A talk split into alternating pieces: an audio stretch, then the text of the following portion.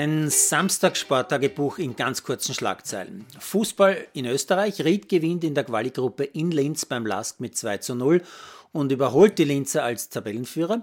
Tirol gewinnt in Hartberg 1-0 und Altach schafft mit einem Tor in der 96. Minute, also in der Nachspielzeit, gegen die Admira gerade noch ein 2-2 Unentschieden.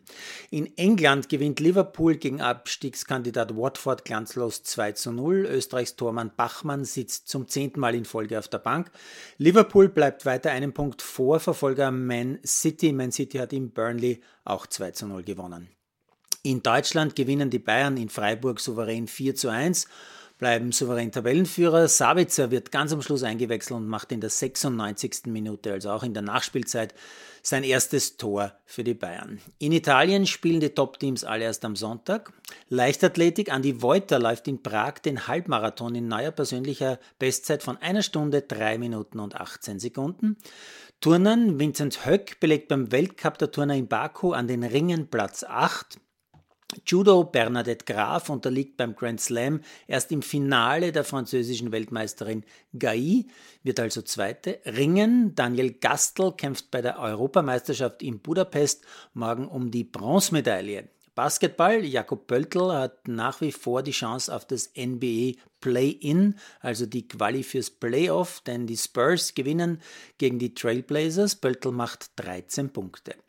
Radsport, den Grand Prix von Miguel Indurain, einem Eintagesrennen in der nordspanischen Provinz Navarra, gewinnt der Franzose Bagui vor dem Russen Vlasov. Die UCI bleibt also bei ihrer Strategie, russische Sportler weiter zuzulassen, ganz im Gegensatz zu vielen anderen Sportarten.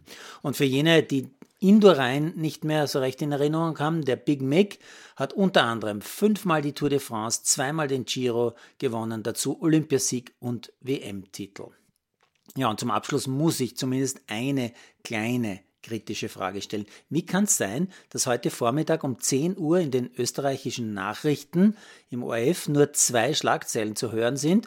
Eine davon lautet Deutschland bei WM gegen Spanien.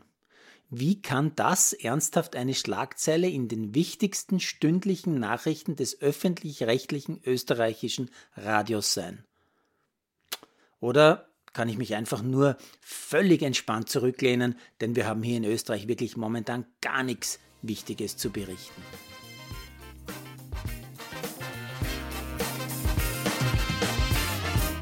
Produziert von Malderino Kiesens.